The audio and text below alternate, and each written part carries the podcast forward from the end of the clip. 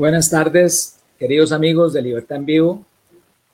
Eh, hoy estamos transmitiendo en nuestra página de Libertad en Vivo en Facebook Live, en YouTube, eh, también a través de nuestras páginas amigas de eh, Soy costarricense y Hablemos de Libertad.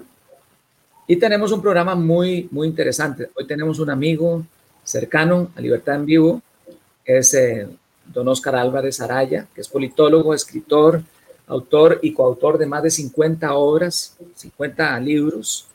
Además es, eh, es profesor de Relaciones Internacionales, ha sido embajador en Taiwán, presidente de la ANFE eh, y pertenece eh, a, la, prestigiosa organización San Pelerán, ¿verdad? Que, muy pocos aquí en Centroamérica pertenecen, de liberales. Y bueno, y hoy nos va a hablar sobre eh, la segunda edición del libro Pensadores Liberales. Hoy nos va, a deleitar con, con, eso. Bienvenido, don Oscar, a, Libertad en Vivo. Muchas gracias por la invitación. Encantado de estar aquí compartiendo con ustedes. Muchas gracias, Rafael y Julio, que son los que hoy están animando el programa. Excelente. Vamos siempre. En libertad en vivo, sí. Sí, señor. Eh, siempre tenemos la costumbre, don Oscar, de, poner la frase del día, ¿verdad? Que es un poco una. una...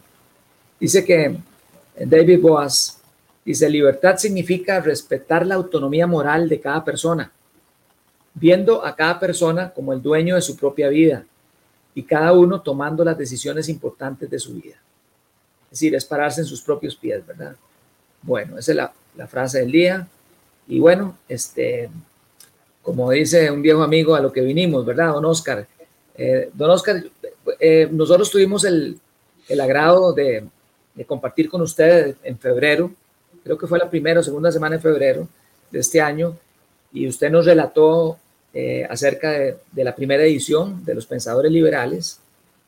y bueno, eh, se nota que ha habido bastante demanda de ese libro y, hoy pues tiene una segunda edición de Pensadores Liberales, porque hay un universo bastante interesante, pero la gente se pregunta, bueno, ¿por qué pensadores liberales o, qué importancia tienen las ideas eh, liberales o de la libertad en el pensamiento político y económico, en, la, en el desarrollo de las sociedades? Es decir, eh, eh, ¿por qué elige, digamos, ese, ese tema, don Oscar? Bueno, con mucho gusto atiendo su, su pregunta. En realidad, el, el, nombre oficial, digamos, del libro es Pensadores de Política y Economía, ¿verdad? Pero tenés razón en, en el sentido de que dentro de la obra se incluyen a los pensadores liberales, ¿verdad? De los diversos matices. Como estabas mencionando, ya tuvimos una primera edición que salió eh, a principios del año 2018. Eh, se agotó a principios de este año 2021 y ahora en julio de este año salió la segunda edición, pero no es una simple segunda edición más así de, digamos, de, simple formalidad, sino que es una segunda edición corregida y ampliada.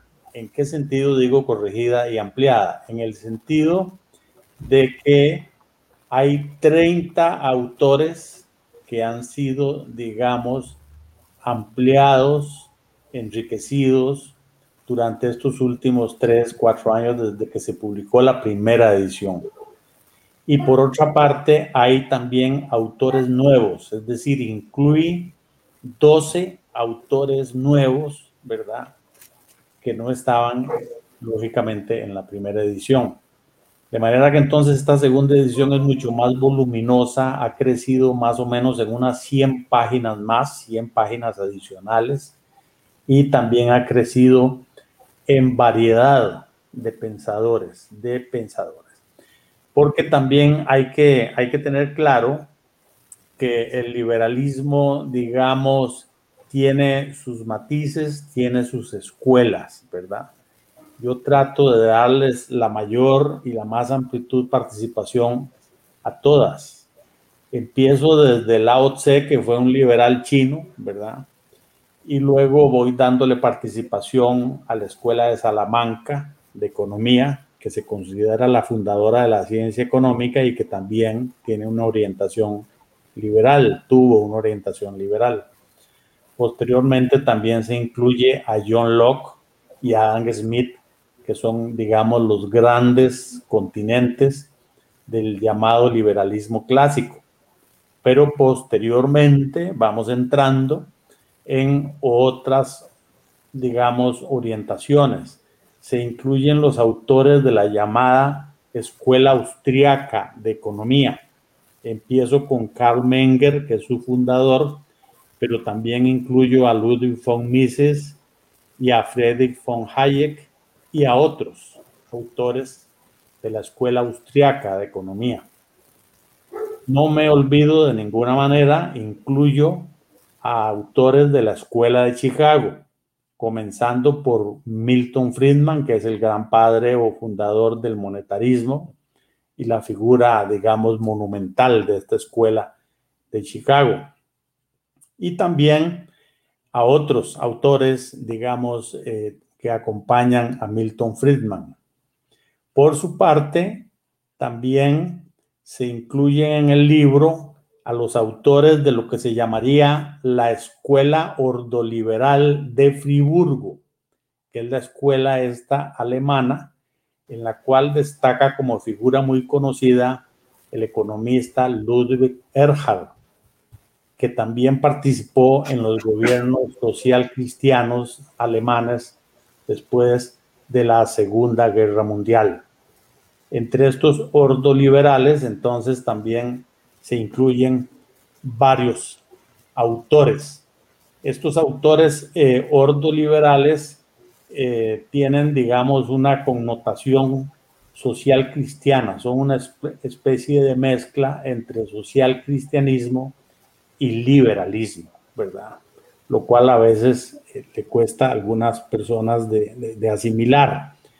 Eh, finalmente, también dentro del libro están bien representados algunos de los autores más recientes, ¿verdad? De lo que se ha llamado el anarcocapitalismo, ¿verdad? Fundamentalmente está Murray Rothbard de los Estados Unidos de América, y Jesús Huerta de Soto de España, que son representantes, digamos, muy, muy típicos del anarquismo capitalista. Sin embargo, el libro es muy variado, no vayan a creer los, los oyentes que en mi libro solo se habla de autores liberales. No es cierto. En mi libro se habla de una variedad amplia de pensadores de política y de economía. Hay desde socialdemócratas hasta socialcristianos, incluso está representado Carlos Marx. Y también, muy interesante, están incluidos los anarquistas colectivistas del siglo XIX y XX, que fueron muy importantes en lo que es esta tradición libertaria. En esta segunda edición le di importancia, no estaban incluidos en la primera, pero ahora en la segunda sí incluí al francés eh, Proudhon, ¿verdad? Y también incluye a los rusos Mikhail Bakunin y Pedro Kropotkin, que son anarquistas, pero son anarquistas de orientación socialista o colectivista, pero cumplen un papel muy importante en la historia del pensamiento porque son grandes críticos del Estado y del papel del Estado y de lo que ellos llaman, digamos, la dictadura del Estado.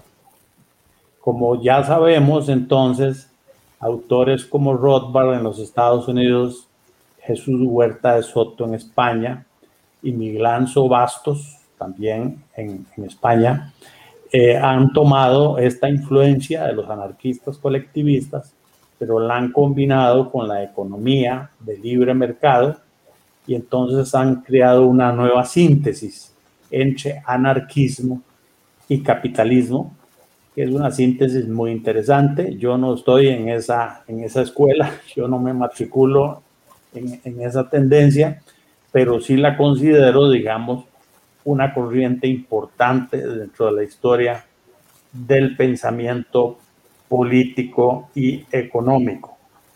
en realidad, sí, claro, adelante. Sí, eh, este, bueno, por lo que acaba de relatarnos, es, es, es, una obra vastísima. Es decir, creo que tenemos que estar muy agradecidos los, eh, los costarricenses de tener una, eh, una obra tan, tan maravillosa, porque estamos hablando de que vamos desde, bueno, desde el, desde el chino este, Lao Tse, hasta la escuela de Salamanca y hasta el, el ANCAP eh, contemporáneo, ¿verdad? Ancho Bastos, digamos, que tal vez es el más joven de, de, de los tres que, que, no, que nombró. Eh, la gente se preguntará eh, si hay una columna vertebral, bueno, también para, para no no, no confundir a la gente, eh, incluye a Marx, me imagino que para matizar, eh, eh, incluye a Marx, incluye a Proudhon y, a varios, es decir, casi que, que los Proudhon anterior a Marx, tengo entendido, creo que, que es uno de los, de los creadores del, de, los, de los pioneros del socialismo, ¿verdad? Socialismo utópico, si no me equivoco. Pero a lo que voy es que, que, sería interesante porque es obvio que, en, tantos, en tantas décadas, tantos años, eh, tal vez se pueda identificar o, podamos saber, don Oscar, eh, si hay alguna columna vertebral, hay algo en común, un hilo conductor que una eh, a la escuela de Salamanca con, con, los últimos, digamos, este, autores que usted nombra. Y, obviamente ya nos ha hablado de algunas diferencias, pero eh, después hay, temas evolutivos, ¿verdad? Como eh, la teoría del valor y una serie de cosas que, fueron cambiando, ¿verdad? En el siglo XIX. Pero tal vez, ¿qué tienen en común el pensamiento liberal? Bueno, muy buena pregunta, eh, porque ahí se trataría entonces de ver como el hilo, el hilo básico, ¿verdad? El hilo básico. Yo notaría que, digamos, a través de la historia el hilo básico de autores liberales sería, como su nombre lo indica, la búsqueda, ¿verdad?, de la libertad individual, ¿verdad? Digamos, la lucha por los derechos y las libertades individuales, ¿verdad? Son esenciales dentro del liberalismo.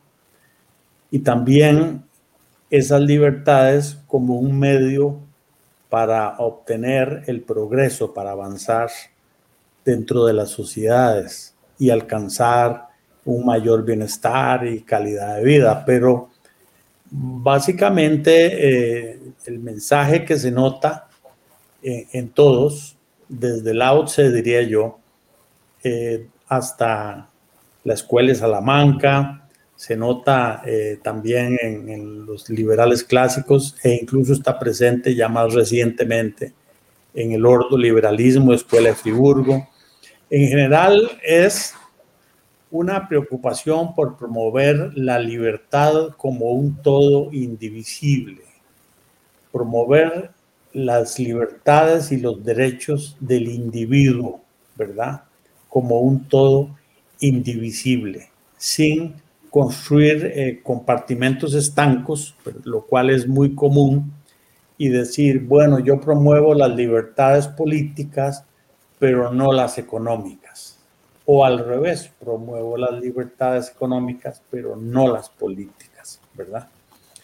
Entonces, eh, yo conozco algunas personas, incluso en Costa Rica, destacadísimas, brillantes, eh, famosas, que, que, dicen, sí, yo soy liberal en todo, menos en economía, ¿verdad? Yo he escuchado, decir eso en un foro, ¿verdad? y al revés, ¿verdad? Don Oscar, usted que está en la, en la Pelerán, ¿verdad? ¿Sí? Que, se ha rozado con, con, la crema más importante del liberalismo, ¿verdad? orgullosamente, y uno ve, bueno, uno ve amigos también que dicen que, que, que bueno, que hablan muy bien de Singapur, que, que tiene mucha libertad económica, que está en los primeros lugares de libertad económica en el mundo, pero que no tiene la libertad política que tiene Suiza. Entonces, Eh, uno, se, pregunta, bueno, este, nosotros como occidentales, ¿a dónde preferiríamos vivir? ¿En Suiza o en, o en Singapur, verdad? Porque por más libertad económica, si no, uno no tiene libertad de que lo metan a la cárcel a uno por, por qué sé yo, por fumar algo, por, por, por, alguna cuestión de que los islámicos son intolerantes, debe ser tremendo, ¿verdad? Y la libertad es, es como, como que flaquea un poco. Así es. También eh, me parece que está presente como hilo conductor eh, una tendencia a promover la autonomía, eh, la dignidad e incluso la soberanía del individuo, algo que no está de moda, ¿verdad? Pero que ha sido esencial en el pensamiento liberal, ¿verdad? Ahora las modas son otras, ¿verdad? Pero entonces esa, esa tendencia a darle al ser humano, ser humano en general, ¿verdad? Al individuo, darle una dignidad por el hecho de ser individuo, por el hecho de haber nacido y de existir, ya tiene una dignidad y unos derechos y merece unas libertades individuales, ¿verdad? esa idea básica del liberalismo me parece que eh, está como un hilo conductor, ¿verdad? E incluso, hasta autores anarquistas, ¿verdad? Eh, anarquistas, eh, y estoy hablando de incluso de autores anarquistas del siglo XIX, tenían esa preocupación por la libertad individual, por el individuo, es decir, que el, el individuo no claudique y que se convierta en un simple átomo dentro de una masa o dentro de una colectividad. No, mantener, mantener la dignidad del individuo. ¿sí? Eso, de eso no habla casi ningún político hoy en día, ¿verdad? Porque lo, lo, lo más eh, de moda ahora es hablar de colectividades, grupos, ¿verdad? Eh, oponer a unos contra otros, o poner a los de un color contra los de otro color, o poner a los de un género contra los de otro género. Ese es el estilo de hacer política ahora, pero se olvidan de la dignidad del ser humano, del individuo y de la soberanía y la autonomía del individuo y la importancia de que ese individuo conserve y mantenga sus derechos y libertades, ¿verdad? Tanto en, en el plano de la libertad de pensamiento, de conciencia, de opinión, ¿verdad? Pero también en la posibilidad o la libertad de acción, ¿verdad? La libertad de emprender, ¿verdad? Dentro del ámbito económico Sí, y, de, crear un, negocio, ¿verdad? Esas libertades que, también en el ámbito económico son esenciales, porque como decía Alberto Di Mare, nada ganamos con tener libertad de pensamiento si no tenemos libertad de acción, ¿verdad?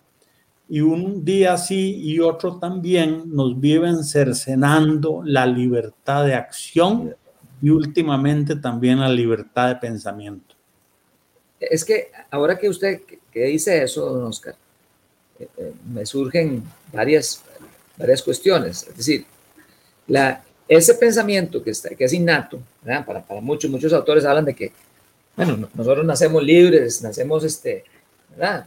Eh, los clásicos hablan de eso, pero yo, digamos, sí sabemos de que las ideas de la libertad, así, elaboradas como usted las está explicando, no podemos decir que son, a pesar de que tenemos a ese chino, Lao Tse, y, que tenemos a la escuela de Salamanca, creo que siglo XVI, eh, que son, este, digamos, eh, eh, digamos, unas, un pensamiento que hemos rescatado, que lo tenemos ahí, pero que, que, no logró expandirse, digamos, en su momento.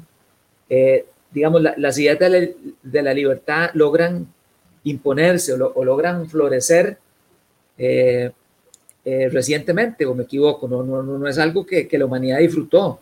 Por ahí he escuchado a un autor, creo que es Escotado, que hablaba de que, de que hay una lucha en Occidente entre la sociedad clerical militar, ¿verdad? acostumbrada a la planificación central, a dirigir, a ordenar desde, desde el centro, versus la sociedad comercial, la sociedad eh, eh, que, que, se maneja en un orden espontáneo, de libre intercambio. Eh, entonces, este señor identifica Atenas, identifica Cartago, identifica luego el Renacimiento, Venecia, y ahí va, pero, pero realmente, digamos, estas ideas tan interesantes que usted nos plantea, entiendo que, que, logran prosperar e imponerse eh, eh, recientemente en humanidad y, producen un cambio importante. Sí, claro. Eh, ha habido, digamos, personajes aislados en diferentes culturas que promovieron ideas de libertad, ¿verdad? Eso es muy interesante tomarlo en cuenta, ¿verdad? Y, a veces fueron martirizados o, sufrieron demasiado, ¿verdad? pero son personajes aislados. En realidad, sí, hay un clarísimo avance en las ideas de la libertad, especialmente en la civilización greco-romana, ¿verdad? Se podría decir que en la Atenas antigua hay un destello, hay un avance sustancial en el término de las libertades de pensamiento, de filosofar, ¿verdad? Incluso libertades políticas. Eh, se mantienen los romanos, eh, crean la república, eh, pero realmente el, el, mayor empuje, ¿verdad? El mayor avance de estas ideas de la libertad viene, yo diría que sobre todo con los ingleses, fundamentalmente John Locke y Adam Smith son los dos grandes pilares de una nueva etapa, digamos, de crecimiento de las ideas de la libertad. Y a partir de ellos posteriormente lo que se llama en, en Europa y en Inglaterra la revolución industrial son esenciales, ¿verdad? Para que las ideas de la libertad lleguen a ser significativas en Europa, en los Estados Unidos y en menor medida en la América Latina, ¿verdad? Eh, hay que ser muy sinceros en eso. Digamos, el auge de la revolución industrial, de la ciudad de la libertad, se ha concentrado fundamentalmente en Europa, en Estados Unidos. Recientemente hay destellos de avance también en Asia y en América Latina, pues también hay sus indiscutibles progresos, pero eh, seguimos bastante rezagados, bastante limitados en, lo que se refiere al avance de las ideas de la libertad, ¿verdad? Hay muchas teorías sobre al respecto, pero sí usted tiene toda la razón de que la, la, idea del individuo libre y de una civilización de libertad es sobre todo un producto de la civilización occidental, ¿verdad? Sin ninguna duda, sin quitarle mérito a otras, a otras culturas, ¿verdad? Y recientemente, incluso aún dentro de China, de la actual República Popular China, ¿verdad? Hay un autor que se llama Mao Yuxi, que no tiene nada que ver con Mao Zedong, ¿verdad? Mao Yuxi, al cual hago referencia en el libro. Yo le dedico en este libro mío un apartado, toda una biografía y un resumen de su pensamiento y una cierta crítica y balance de su pensamiento, sobre todo económico, pero también político. Mao Yuxi es hoy en día, porque todavía está vivo, todavía es, un anciano, pero está vivo. Eh, repito, Mao Yuxi, que está representado dentro de mi libro, es un economista liberal chino, lamentablemente muy desconocido aquí en América Latina porque aquí en América Latina están concentrados en lo que sería eh, el, pensamiento de Xi Jinping, que es el jefe de Estado de la República Popular China. Entonces la gente está concentrada en lo que piensa Xi Jinping, que es el pensamiento oficial, digamos, del Partido Comunista Chino, ¿verdad? Pero no estudian o no ven a Mao Yuxi, que es el economista disidente, que es el que da un punto de vista diferente, Esa es la pregunta que, que, ahora que nombra, porque es revelador para mí. Ese Mao Yuxi eh, no vive en China, entonces, porque me imagino que la, represión comunista no, no, no, no, lo dejaría. Sí, en algunos momentos en algunos momentos ha vivido en China, en algunos momentos, pero cuando ha tenido muchos problemas y mucha persecución, eh, se ha tenido que trasladar a otros países. Ni lenta ni perezosa, la Universidad de Harvard lo invitó, ¿verdad? Como profesor invitado a Harvard y otras universidades estadounidenses también lo han invitado a ser conferencista y desde luego, no he sabido que en América Latina invitemos a Mao Yuxi a dar conferencias en ninguna de nuestras universidades, ¿verdad? Porque aquí más bien eh, la gente está hechizada con lo que es el pensamiento del socialismo chino, que es muy interesante, desde luego, que es el de Xi Jinping, pero no conocen el otro lado de la medalla, que es el pensamiento liberal sobre China, que es el de Mao Yuxin. Si quieren yo creo que sí tenemos ¿Sí? E, e, esa parte que está hablando, eh, eh, no, se nos puede, creo que hay que profundizarle un poco ahora en la, segunda parte, pero antes de entrar a esa parte, porque sí me gustaría, porque eh, el público sabe gran parte y el que no sabe, don Oscar es catedrático de la universidad en relaciones internacionales y tiene también experiencia en la diplomacia y como asesor presidencial, etcétera, etcétera. Una persona bastante formada.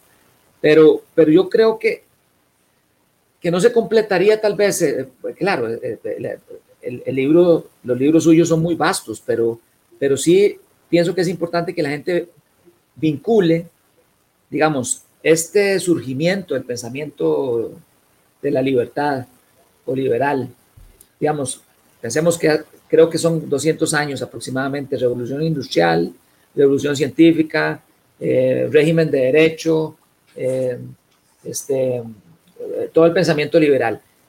Muy interesante porque, porque bueno, se apela a, a, una libertad individual que tal vez la humanidad pocas veces la gozó o casi nunca la gozó durante los 2000 años anteriores. Pero yo creo que es interesante que el público sepa que no se trata solo de, un pensamiento, sino que ese pensamiento tuvo consecuencias en el bienestar de la gente. Incluso, ahora hablamos de China, Don Oscar nos habla de China, y, esas ideas liberales que, que, entran, entiendo, con Deng Xiaoping, traen un impacto importantísimo en las ideas, pero más, pero sobre todo en, en el bienestar de la gente. Yo creo que que es importante eso, porque muchas veces nos, nos, venden la idea, ahora que hablamos de lo que pasa en las universidades, con el tema de, del socialismo y todo ese tipo de cosas, este, hay un sentimiento, hay una mala prensa eh, en torno a las ideas de la libertad. Hay una mala prensa y, sin embargo, las ideas de la libertad son las que han producido eh, el mayor eh, desarrollo y la mayor cantidad de gente ha salido de la pobreza a partir de, eh, de, la libertad para comerciar, de la libertad para, para eh, intercambiar ideas y lo que, más, eh, lo que más importante, por la tolerancia, ¿verdad? ese respeto irrestricto al, al, al, proyecto de vida del prójimo. Todo eso es un caldo de cultivo para la innovación, para un montón de cosas. Porque si la, a mí me interesa mucho, Oscar, que la gente haga ese vínculo o, o, si es que usted considera que ese vínculo existe, que nos lo explicara. Sin duda, claro que sí. Es decir, digamos, las ideas de la libertad, digamos, eh, aplicadas tanto en Inglaterra como en Estados Unidos, en Europa en general, ya más reciente, algunas de esas ideas aplicadas en Asia, han generado mucha prosperidad, mucho crecimiento económico, ¿verdad?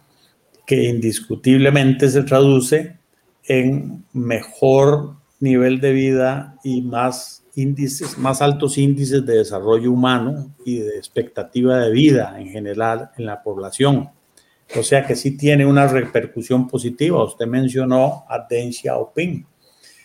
precisamente China un día se dio cuenta de que no tenía futuro con las ideas económicas y políticas de Mao Zedong, ¿verdad? Que resultaron un completo fracaso, ¿verdad? Y en mucha miseria y pobreza en China. Entonces, el que descubrió esa limitación fue Deng Xiaoping, quien, siendo también líder del Partido Comunista Chino, se convirtió en la opción más liberal. No voy a decir que sea un liberal perfecto, pero introdujo ciertas ideas de libertad, de apertura económica, de apertura de mercados, ¿verdad? Dijo que China tenía que abrirse al mundo, empezar a exportar más, atraer inversión extranjera, eh, construir zonas francas, ¿verdad? Con, digamos, un cuadro eh, apropiado para la atracción de la inversión extranjera. Es decir, todo lo que fue la aplicación de las ideas de Deng Xiaoping es la que generó mayor crecimiento económico, prosperidad en China y además permitió reducir las tasas, reducir las tasas de pobreza que existían en China. Y aparentemente, don Oscar, no sé si estoy en lo correcto. Sí. Eh, eh, aparentemente esas reformas de mercado que hace Deng Xiaoping sacan al 30% de la población china de la pobreza, de una pobreza, porque había una igualdad en la pobreza en China. Y aquí viene uno de los paradigmas que, que, ahora promueve el socialismo y es de que el, tema de la igualdad. Entonces, eh, ahora que estamos viendo esos autores, eh, resulta que, que, hay un autor que habla que dice que, generalmente cuando se da un, desarrollo exponencial, se produce lo que él llama la destrucción creativa. Es decir, es, como, como, pareciera como una forma dialéctica de pensar, ¿verdad? Que es que para construir hay que destruir algo. Es decir, cuando hay una innovación como la, eh, las computadoras, como todo ese tipo de cosas, hay un montón de formas antiguas que se destruyen y se produce desigualdad. Entonces, es un ejemplo muy bonito el de China, porque China eran todos era una sociedad muy igualitaria, pero muy pobre, donde había muerto creo que 70 millones de chinos de hambre entre el gran salto adelante y la revolución cultural. Pero con las reformas de mercado y el libre intercambio en, ciertas zonas francas, eh, China saca a la tercera parte de la población de la, de la, o el 30% de la población de la pobreza y surgen los primeros hipermillonarios. Es decir, China se hace más desigual. China hoy es más desigual que en la época de Mao. Pero esa desigualdad eh, hace que los chinos vivan mejor. Entonces, yo lo que quiero es destruir ese paradigma eh, socialista que dice que lo que hay que buscar es la igualdad y no la prosperidad. Por ahí, eso es una de las ideas, ¿verdad? Eh, interesante, claro que sí. lo que le quería decir es que, digamos, volviendo a, a Mao Yuxi, que es el pensador liberal chino del cual yo hablo en mi libro, ¿verdad? Mao, Mao Yuxi reconoce el papel positivo que tuvo Deng Xiaoping en la historia de China, ¿verdad? Con sus reformas de mercado.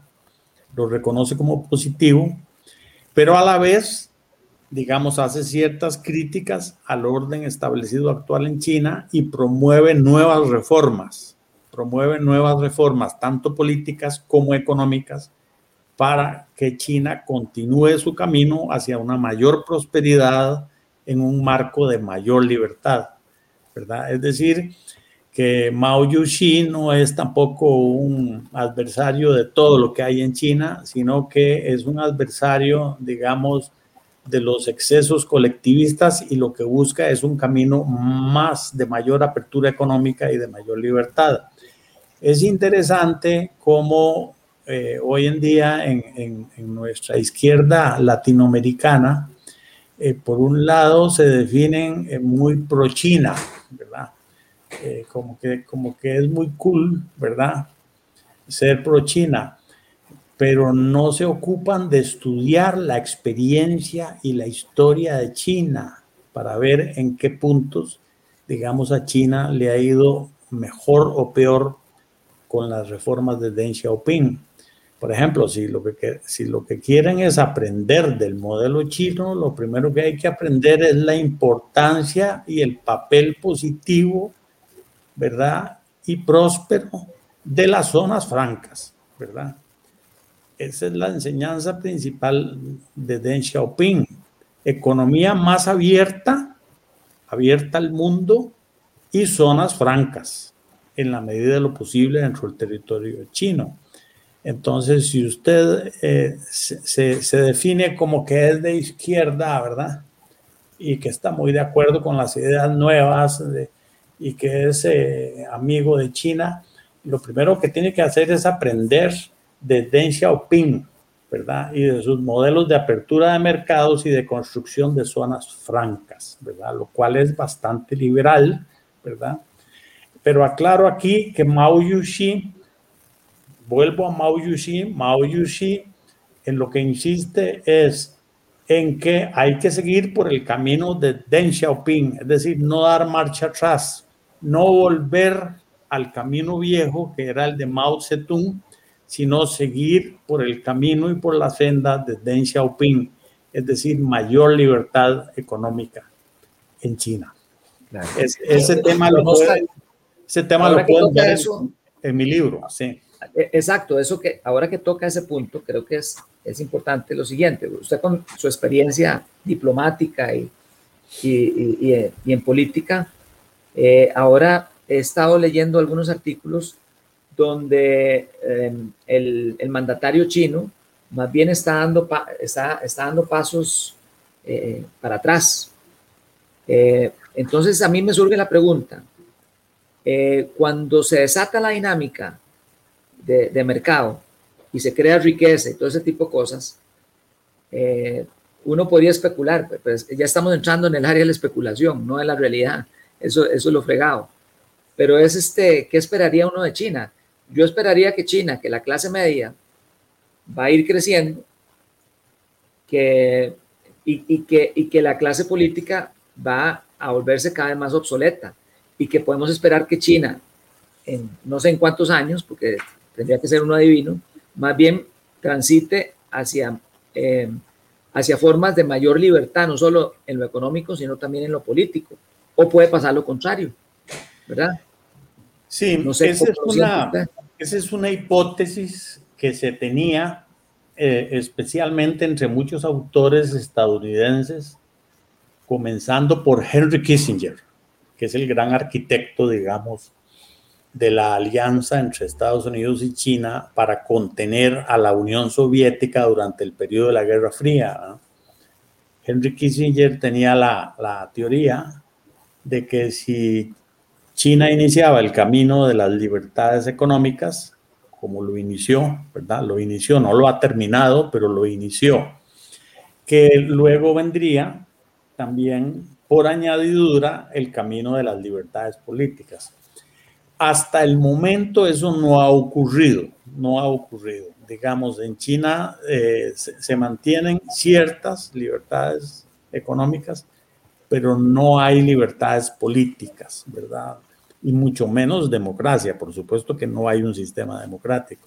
Lo que existe es un sistema de hegemonía de un solo partido, un partido único que es el Partido Comunista Chino, es el que tiene el control y el monopolio del poder en China. Incluso por eso es difícil hablar en China de una economía de libre mercado, ¿verdad? porque para hacer negocios en China usted tiene que conversar primero con las autoridades del Partido Comunista. Y si usted es Starbucks, ¿verdad? O, una empresa costarricense como Café Brit, ¿verdad? Y quiere entrar a China, usted lo primero que tiene que hacer es ir a estar en buenos términos con el gobierno, que es un gobierno del Partido Comunista Chino, y solamente, digamos, usted puede hacer negocios con cierto grado de, éxito si está en buenos términos con el poder político. Es decir, que no es una economía pura de libre mercado, sino que es una economía de, de, de, elementos de mercado, hay ciertos elementos de mercado, ¿verdad? Pero sujetos a la supervisión o a la guía y a la planificación, ¿verdad? Del Estado, ¿verdad? que a la vez el Estado está controlado y dirigido y conducido por el Partido Comunista Chino, ¿verdad? Y a, la, vez, digamos, el líder máximo, ya sabemos que es Xi Jinping, que es el jefe máximo del Estado, pero también es el jefe máximo del partido y por lo tanto, entonces las empresas, las empresas chinas no son empresas que disfruten de una libertad económica plena, sino que están sujetas a lo que dicte el Estado, ¿verdad? El Estado, que es el Estado del Partido Comunista Chino, ¿verdad? Pero aclaro, aclaro que las cosas tampoco son tan, tan, tan blanco y negro. Es decir, hay una serie de zonas francas o que ellos llaman zonas económicas especiales, ¿verdad? En donde las empresas, incluso estadounidenses, incluso japonesas, de cualquier en nacionalidad pueden operar, invertir, hacer sus negocios con relativa ventaja, con muchas facilidades, con costos de producción muy bajos, ¿verdad? Todo eso ha sido, eh, digamos, producto del, del el éxito chino en materia de zonas francas, ¿verdad? Pero no tampoco nos hagamos la ilusión, como algunos podrían pensar, de que estamos ante una economía pura de libre mercado. No, no lo es. Digamos, entonces, si usted pone como a China como ejemplo de liberalismo, eh, digamos, también sería un error, ¿verdad? Porque eh, eh, no hay liberalismo político, pero incluso tampoco hay un liberalismo económico, ¿verdad? Aunque ha habido apertura y ha habido avances hacia la libertad económica que no se pueden negar, son, son indiscutibles están presentes. Muy interesante, don Oscar. Tenemos un panorama de China porque China, bueno, es una potencia industrial, eh, hoy es este protagonista, ¿verdad? Tenemos productos chinos por todo lado y es importante entender ese, ese asunto y, esperar a ver qué pasa con la libertad en China, ¿verdad? Todos anhelamos que China avance hacia la, a la libertad y no retroceda. Eh, tenemos también en Occidente otra situación. Tenemos en Europa lo, que he escuchado, don Oscar, usted como experto tal vez nos puede, que las ideas de la libertad también tienen, eh, hay una coalición, una colisión, perdón, entre lo que es eh, los estados de bienestar más grandes del mundo, ¿verdad? Que, que han, que, han tenido esas economías mixtas, donde eh, varios países han dado pasos hacia una economía más libre, ¿verdad? producto de crisis cíclicas que se han dado. Tenemos a Estados Unidos, donde hay una situación eh, antes de Trump, después de Trump, a donde, donde también se da lo mismo, pero, pero no tan grave como, como, como en Europa. Según lo, que yo he escuchado, es de que los estados de bienestar más fuertes están en Europa y Estados Unidos sigue manteniendo cierto liderazgo en, en la libertad económica, eh, pero este, de alguna manera eh, también hay amenazas a eso. Eh, hay, un crecimiento del corporativismo. Y después me gustaría aterrizar en América Latina y sobre todo en Costa Rica, ¿verdad? Como ya, como para ir aterrizando, porque ahí siempre con ustedes se nos hace cortísimo, porque no, no alcanza el tiempo. Con mucho gusto. Eh, sobre Europa, sí, Europa se ha distinguido, digamos, en los últimos años, digamos, eh, digamos, de la Segunda Guerra Mundial para acá, sobre todo, por ser eh, un continente de un capitalismo social, le llaman ellos, o una economía social de mercado, es decir, que eh, han construido como una situación de mezcla entre economía de mercado, pero con un estado de bienestar, ¿verdad? Muy significativo, muy importante, de mucho peso, ¿verdad?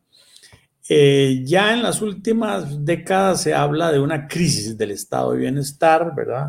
En el sentido de que no es lo que, lo que soñaron, digamos, algunos socialdemócratas, de que el estado de bienestar iba a arreglar todos los problemas sociales de la humanidad, ¿verdad? Y íbamos a vivir en un mundo idílico gracias a un estado que para cada problema creaba una institución, y para cada problema social creaba un nuevo programa y así, eh, digamos, eh, esa era, la, era como la expectativa. hoy en día más bien se habla de crisis del estado de bienestar y entonces surge lo que se llaman los pensadores socialdemócratas de tercera vía, como Anthony Giddens, del cual hablo también en mi libro, Anthony Giddens, que es un socialdemócrata renovado que se ha dado cuenta de que el estado de bienestar en Europa está en crisis, ¿verdad? Que los déficits fiscales son muy altos, que el endeudamiento externo es muy elevado, que, la inflación está creciendo, estuvo creciendo, que, hay que buscar eh, nuevos balances entre economía, mercado y Estado. Es decir, ya Anthony Giddens no es tan estatista como otros socialdemócratas anteriores a él. Es decir, que dentro de Europa también hay una crisis en lo que es estado de bienestar y la misma socialdemocracia. En Estados Unidos, más bien como que en la administración Biden están hablando de eh, más bien meterse en el modelo de estado de bienestar que Europa viene abandonando, ¿verdad? Europa viene rectificando de un excesivo estado de bienestar y Estados Unidos en la administración Biden está hablando de más bien meterse en estado de bienestar. Estados Unidos ya no es, digamos, eh, eh, digamos, como el ejemplo más significativo de libertad económica en el mundo, ¿verdad? Está en los índices de Heritage y en los índices del Instituto Fraser del Canadá, Estados Unidos aparece, digamos, no en los primeros lugares, sino un poquito más abajo, ¿verdad? Lugar 17 por ahí del mundo. Y aparecen de primeros en libertad económica otros países. Hoy en día, por ejemplo, Suiza, ¿verdad? Nueva Zelanda, son ejemplos de, de libertad económica. Ya no está Hong Kong, ¿verdad? Hong Kong era el número uno del mundo en libertad económica pero ahora ya se le ha quitado de esos, eh, de esos índices, de ese primer lugar, porque, eh, digamos, se considera que ya no es una, una zona eh, con todas las, las, libertades garantizadas. Pero entonces, si quiere, pasamos un poquito a América Latina o a Costa Rica. Sí. Por supuesto, Oscar, ese es el, el, plato fuerte. Nos interesa llegar porque estamos en un momento y tenemos a, un politólogo de prestigio y, no, y, con la maraña que tenemos realmente en este año electoral y hay una situación eh, de Costa Rica muy influenciada por el estado de bienestar, porque nosotros tenemos mucha influencia eh, de la socialdemocracia y la internacional socialista, que nos hereda un, un estado gigantesco y, y, en el debate político, pues, si bien es cierto, se tocan temas que no se tocaban eh, antes, yo creo que mejor nos brincamos a Costa Rica de una vez porque el tiempo no, quiero que nos coma sin, sin hablar de, de, de, eso. Eh, ¿Cómo ve usted la discusión de ideas? Eh, la discusión de ideas en, el ámbito político doméstico. bueno, en estos momentos parece que es más importante eh, la personalidad del candidato, ¿verdad? Y, sus avatares, eh, digamos, de currículum eh, personal, y no tanto los programas. en Costa Rica, digamos, cada vez tienen menos importancia los programas y las doctrinas en los partidos políticos y el electorado se concentra más en lo que es la personalidad la persona, de, digamos, del candidato. Eh, ese es un, rasgo del momento. Luego el debate también ha, bajado de, de, nivel. Ayer vi el debate de UCAEP, ¿verdad? Con algunos de los candidatos que van punteando según las diferentes encuestas. Ahí estuvimos observando. Eh, participaron, ¿verdad? Varios de ellos, cuatro participaron. Eh, entonces, eh, eh, pues ahí dicen, dicen sus cosas. Ahí lo que siente uno muchas veces es que hay candidatos que están diciendo lo que se necesita decir para puntuar en las encuestas, ¿verdad? Que es diferente a defender, digamos, una plataforma doctrinaria o defender un programa de gobierno, que esa es otra cosa, ¿verdad? Esa es otra cosa. Eh, no sé si queda clara la, la diferencia, es decir, hay, Sí, sí. una cosa es Eh, un eh, es muy- político es muy claro. que es promueve claro. unas ciertas ideas, ya- llamémosle Sí. las que sean, ¿verdad? Sí. político que promueve, digamos, la socialdemocracia o la- el liberalismo, ¿verdad? O, o el social cristianismo eh, en los diferentes campos. Y otra es el, el político que simplemente ahí está entrenado por sus asesores para decir exactamente las palabras que hay que decir para no bajar en las encuestas, sino más bien subir un poquito. Es decir, es diferente.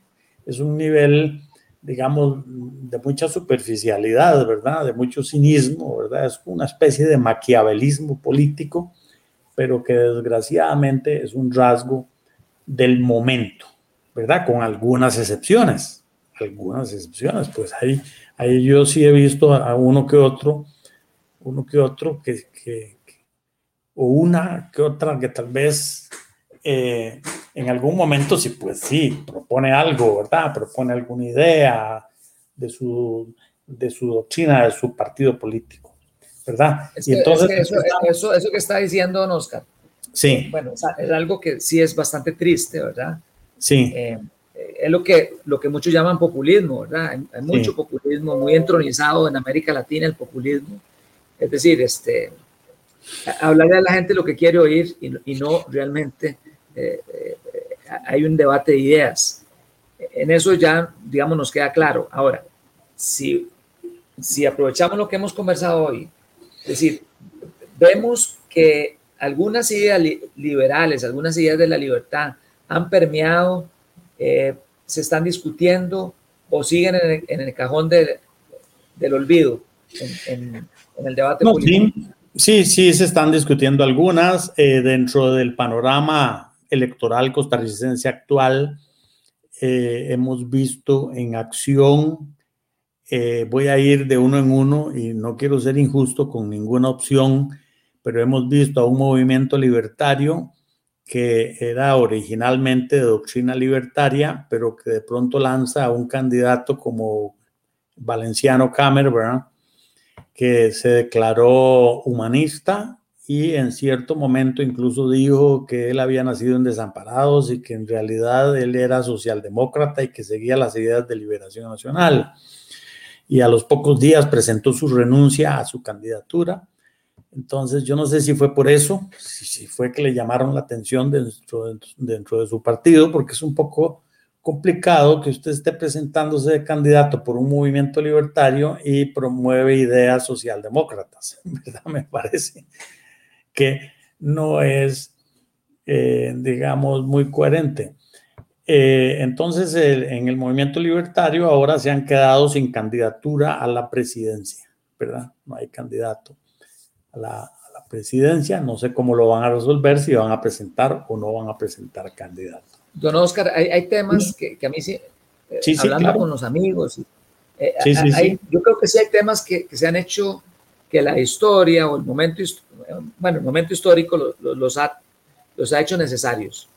Eh, aunque no quieran, yo pienso que, y eso es algo que, que nos da cierta esperanza, ya la gente eh, tiene que hablar eh, y los candidatos tienen que hablar del tamaño del Estado, de los trámites, de los aranceles. Hay una serie de, de- de- cuestiones que, que son inherentes a, a- a la libertad económica y a la libertad civil, a la libertad de tránsito. Ahora ha habido, ha habido mucho debate en torno a estas restricciones vehiculares que atentan contra la, la- la Constitución, digamos, el derecho individual a, a- a movilizarse, que es una característica, digamos, del socialismo, que es eh, la dificultad que tienen la- las personas de, de movilidad ¿verdad? a través del tiempo. Eh, en los países libres, pues eso no, bueno, sabemos que hay una pandemia, todo eso está bien, pero sí, eh, yo percibo, y no sé si es, soy muy ingenuo, pero percibo que, que ya hay una discusión sobre ciertos temas que hace otros años ni siquiera se tocaban. Sí, Nadie osaba Es cuestionarse cierto. a Lice, por ejemplo, o al Recope. Sí, es, es cierto. Hay algunos cierto- ciertos temas que son como propios de una agenda liberal, ¿verdad? Que, que se han ido introduciendo dentro del debate. Por ejemplo, un tema esencial o fundamental es cada una de las propuestas que van a hacer los candidatos, cómo se va a financiar, cómo se va a financiar, ¿verdad? Si se va a financiar con más impuestos o con más deuda externa, ¿verdad? O con ambas, ¿verdad?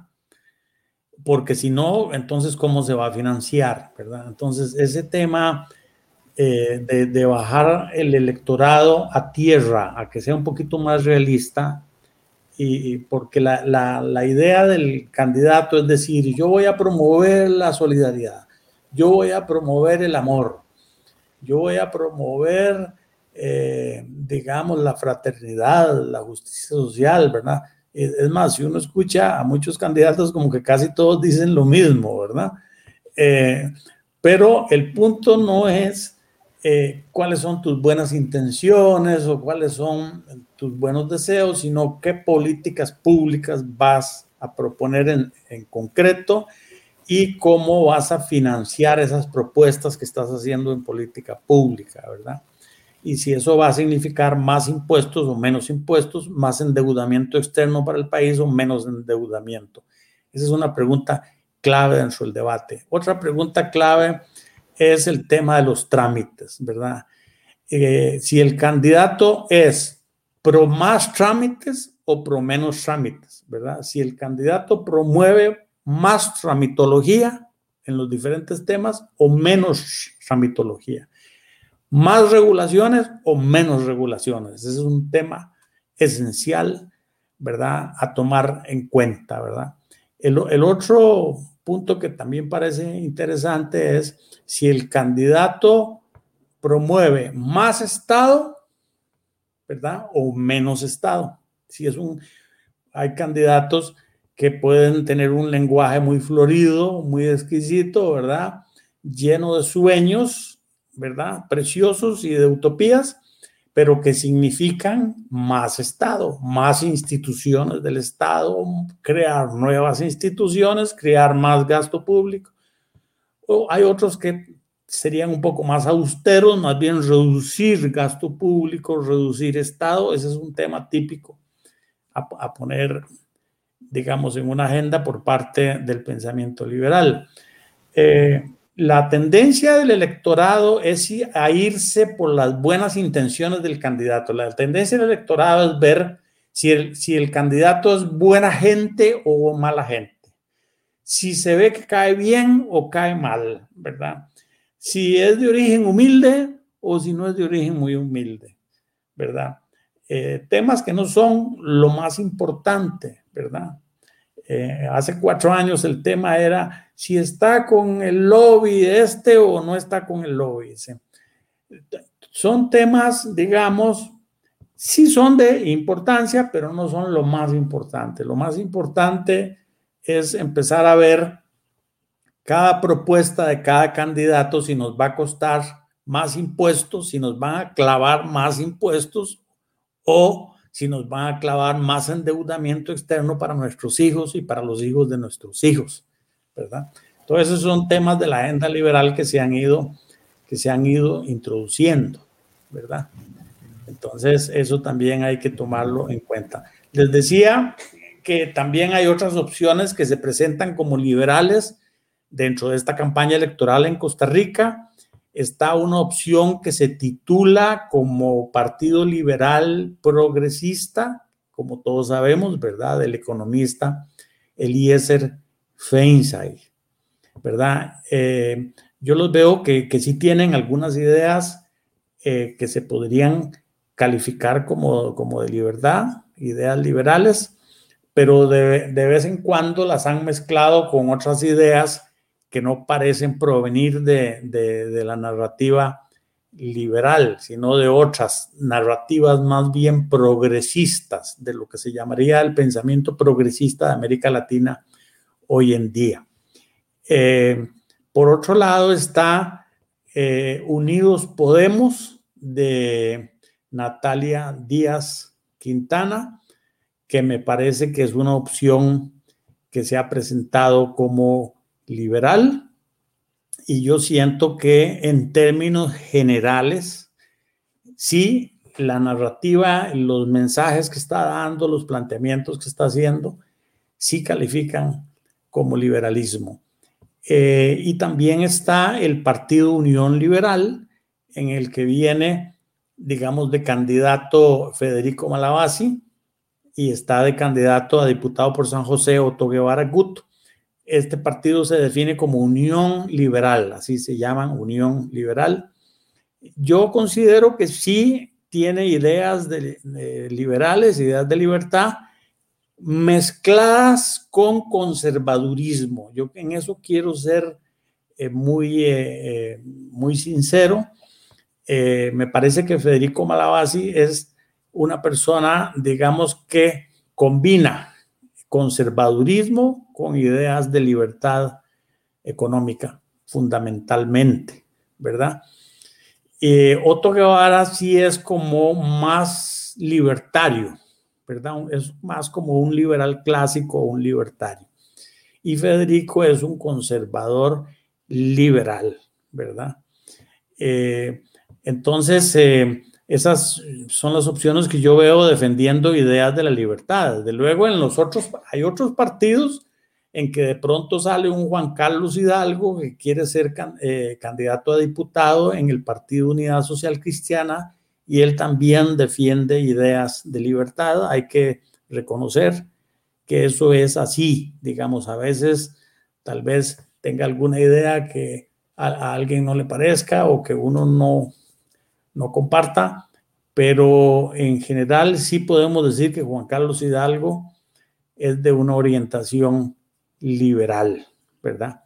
Eli Feinstein también, eh, yo creo que hace un, digamos, ha hecho una gran, digamos, un, gran trabajo para convencer, digamos, a sectores progresistas de que las ideas de la libertad no, no, no están mal, ¿verdad? Ha hecho un gran trabajo en ese sentido, pero eh, de pronto aparece, digamos, como apoyando un paquete fiscal o, ¿verdad?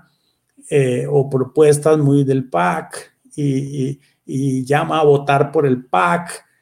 Eh, eso, digamos, me parece que hace que muchos liberales salgan corriendo, ¿verdad? del Partido Liberal Progresista, ¿verdad?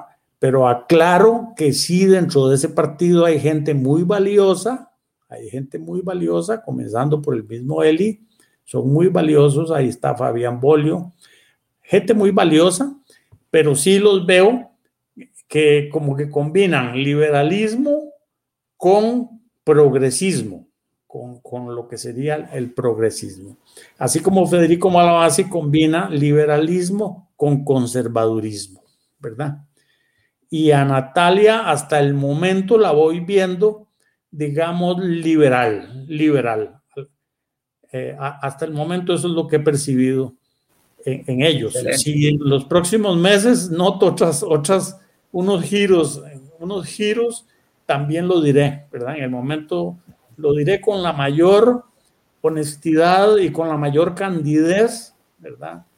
Porque simplemente estoy tratando, estoy tratando de decir lo, lo que pasa en la realidad, no, sin inventar nada. Claro. No, no, no, muy objetivo. Creo, sí, Don Oscar, muy, muy sincero y, y realmente nos ha dado un panorama y nos paseó por todo el mundo, ¿verdad? Nos da un panorama, nos queda más claro, creo que muy agradecido el, público por eso. Y, y, nada más, este, antes de cerrar, ¿verdad? Que, que dé el mensaje final y que nos diga dónde, conseguir, dónde podemos conseguir el libro, que es algo que nos preguntaron. Perfecto. Que sepan eh, los, eh, la, la, audiencia eh, que este programa lo puede ver en Spotify, lo puede ver en, Facebook Live, lo puede ver en la página de, de Libertad en Vivo, www.libertadenvivo.com, eh, ya sea cuando van manejando, cuando van a, este, hacia el trabajo, etcétera. Lo pueden ver este, todos los programas que tenemos y este específicamente en el transcurso de la semana para que, para que sepan, ¿verdad? No hay forma de que se lo pierdan y creo que, que, el mensaje de don Oscar ha sido muy bueno para que, ya el, tiempo nos alcanzó, pero ha sido muy bueno y muy ilustrativo en, en, un momento muy, muy, muy importante que tiene el país, donde tiene que decir una nueva administración. Eh, con, gusto le digo, Sí, con gusto le digo que, bueno, les agradezco mucho la invitación nuevamente. Y eh, para los que quieran comprar el libro este, eh, el libro este de Pensadores de Política y Economía, ¿verdad? Segunda edición. Este libro lo pueden comprar de dos formas. Si lo quieren en versión digital, se pueden ir a Amazon. Está en Amazon, ¿verdad? Tienda Kindle de Amazon. Ahí lo pueden adquirir en versión digital, ¿verdad? Ahora, si quieren tener el libro en físico, ¿verdad? En físico, eh, estoy, eh, digamos, sugiriéndoles que vayan a Expo Libros. Está en la Avenida Segunda, aquí en San José, ¿verdad? Avenida Segunda. Están 100 al este del Museo Nacional. Repito, 100 al este del Museo Nacional está Expo Libros. Ahí pueden adquirir el libro en físico, digamos, impreso, ¿verdad? Impreso en físico, ¿verdad? Cualquiera de las dos opciones eh, pueden recurrir a ella con, de, acuerdo a su gusto, ¿verdad? Y, muchísimas gracias por, por, la invitación. Eh, siempre es un, un gusto eh, compartir con, con ustedes en, en, este, digamos, espacio de libertad en vivo. Muchas gracias por la invitación muchas gracias a usted, don Oscar. Siempre es un honor tenerlo a usted aquí y, a todos los, los que nos están viendo, ¿verdad? Este, bueno, ya esperamos tenerlo más adelante, ¿verdad? Cuando, cuando vaya avanzando este proceso electoral y eh, político en, nuestro país, porque usted siempre nos aporta ideas frescas. bueno, la semana que viene tenemos este, a Donoto Guevara Gut, ¿verdad? Eh, que nos va a hablar sobre cómo apelar un parte debido a la restricción vehicular sanitaria. Eh, creo que es muy interesante ahora que estamos eh, y que hemos hablado sobre las libertades individuales y todo, bueno, es en un régimen de derecho, el respeto a la Constitución es la que nos garantiza la libertad. ¿Para qué sirve la Constitución? Para que el Estado no nos atropelle y para que el Estado no no, no, no nos eh, tenga como siervos menguados, ¿verdad? Como dice eh, el himno.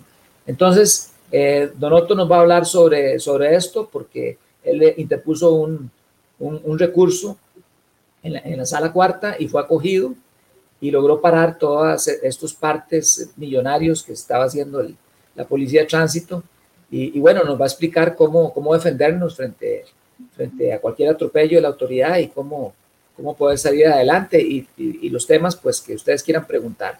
Así que la próxima semana con Ote Guevara, el viernes, digo el jueves a las 6 de la tarde. Eh, los esperamos. Eh, les damos las gracias a Don Oscar, a Julio en los controles, eh, a Ani en, el diseño y a todos ustedes por acompañarnos y, y hasta la próxima semana. Muchas gracias. Buenas